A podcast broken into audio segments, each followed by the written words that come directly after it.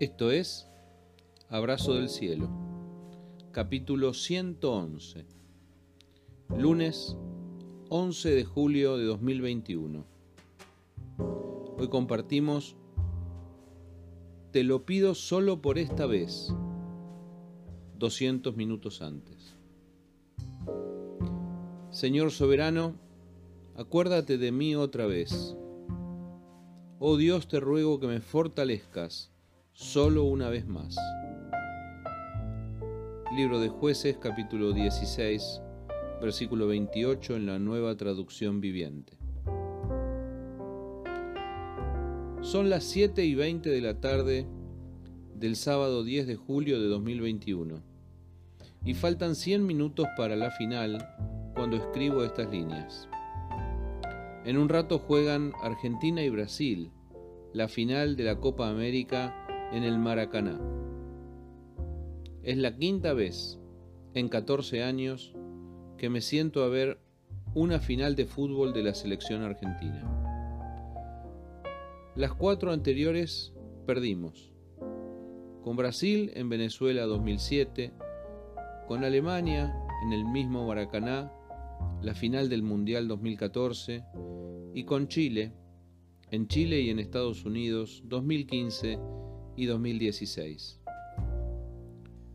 No es fácil digerir esto para la gente de mi generación que vio a Argentina campeón del mundo dos veces en apenas ocho años, los mundiales de 1978 y 1986.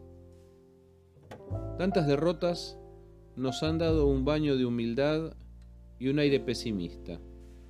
Estamos más tangueros que nunca. Pero voy a hacer una excepción voy a decir que esta vez ganamos. Voy a decir que quien juega cinco finales, Leo Messi jugó y perdió las cuatro anteriores, merece ganar al menos una. Mucho más si lo sigue intentando a los 34 años. Anticipo lo que creo que sucederá porque quiero escribirlo antes, 100 minutos antes. Será difícil, pero esta vez no se nos puede escapar y será inolvidable porque será en el Maracaná frente a Brasil. Dentro de 200 minutos más o menos, veremos a Leo Messi levantando la copa en el Maracaná. Entonces, aunque usted no lo crea, mato el tiempo de creciente nerviosismo en la previa del partido leyendo la historia de Sansón. Viene a mi mente este texto en el que un derrotado Sansón solo pide una chance más. ¿Será que algo así estamos pidiendo esta noche por aquí? Que Dios le diera fuerza una vez más era su ruego y su clamor. Sansón sabía lo que podía hacer si Dios le devolvía algo de sus fuerzas. Sabía de sus errores, sabía de su pasado, pero pedía una chance más. Sansón había sido un guerrero imbatible, un ícono de fortaleza física. En la época en que Israel era gobernado por jueces, él fue uno de ellos. Sansón juzgó a Israel por 20 años, pero su debilidad por las mujeres lo traicionó. Se enamoró de Dalila y a ella le contó el secreto de su fuerza. No sabía que ella era parte de un complot de sus enemigos filisteos para sacarle información confidencial. Tres veces Sansón se negó a dar su secreto y engañó a Dalila. Pero la seducción de ella pudo más y entonces él le contó que el pelo era la clave. Nunca había pasado navaja sobre su cabeza. La fortaleza estaba en su cabellera. Sansón era nazareo desde su nacimiento y el voto delante de Dios era jamás cortarse el pelo. Cuando se durmió en brazos de Dalila, después de contar su secreto, los filisteos lo raparon y Sansón vio que la fuerza de Dios que lo había acompañado hasta allí, de pronto se había ido. Humillado, le arrancaron sus ojos y lo metieron en la cárcel a picar piedras. Cada tanto lo sacaban de su encierro para divertirse gratis.